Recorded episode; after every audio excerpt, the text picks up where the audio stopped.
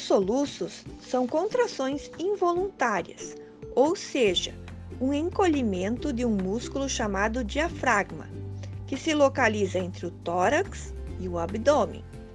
Existem diversas receitas populares para acabar com o soluço, como beber água, levar susto, pedir a alguém que faça cócegas, comer uma colher de açúcar, segurar a respiração, apertar o dedo.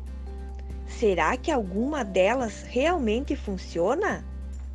O que você faz quando está com soluço?